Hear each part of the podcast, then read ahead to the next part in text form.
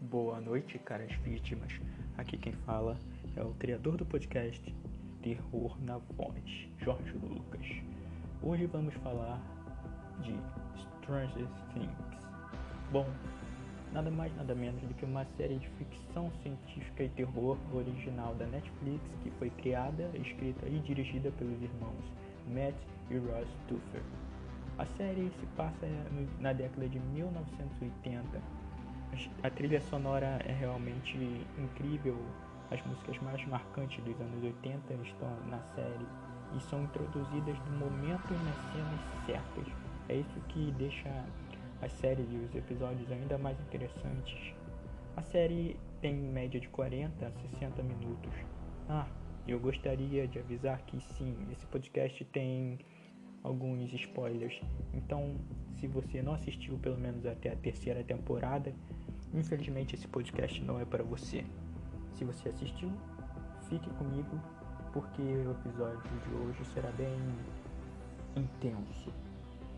Bom, Stranger Things conta sobre a amizade de Mike, Will, Lucas e Dustin, que encontram a protagonista 11 e eles têm como missão impedir o monstro da história, que é o Demogorgon, de dominar o nosso mundo.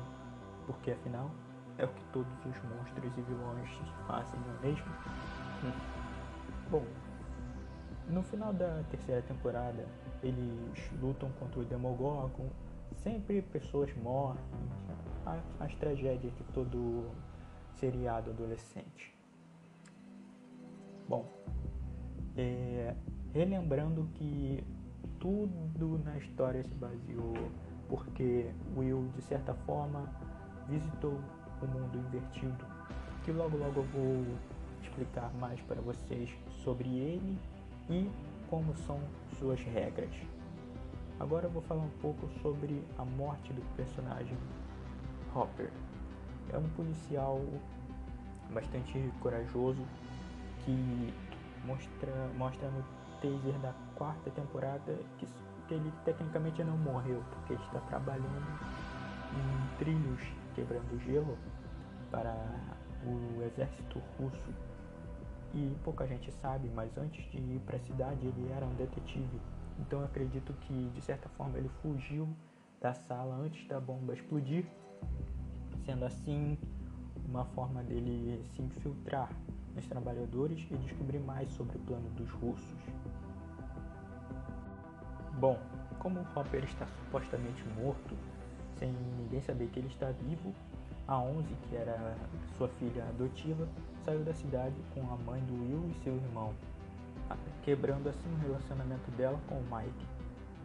E isso deixou todos muito comovidos.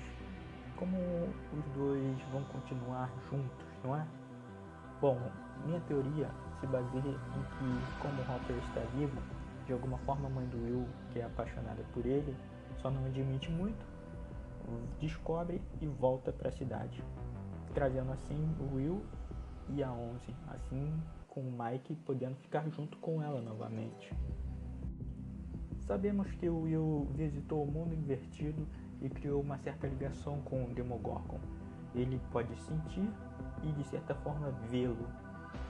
E bom, com a derrota do Demogorgon em sua forma física na terceira temporada, é, será que ele perdeu a ligação é, diretamente ou será que ela foi desligada temporariamente?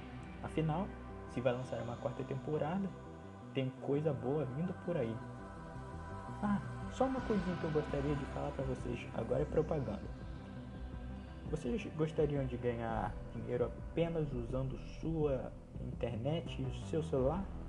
Ficou interessado, não é? Bom, então eu quero que você preste bastante atenção. Para ganhar dinheiro do seu celular com a sua própria internet é simples. Entra no seu Instagram, entra no arroba elis,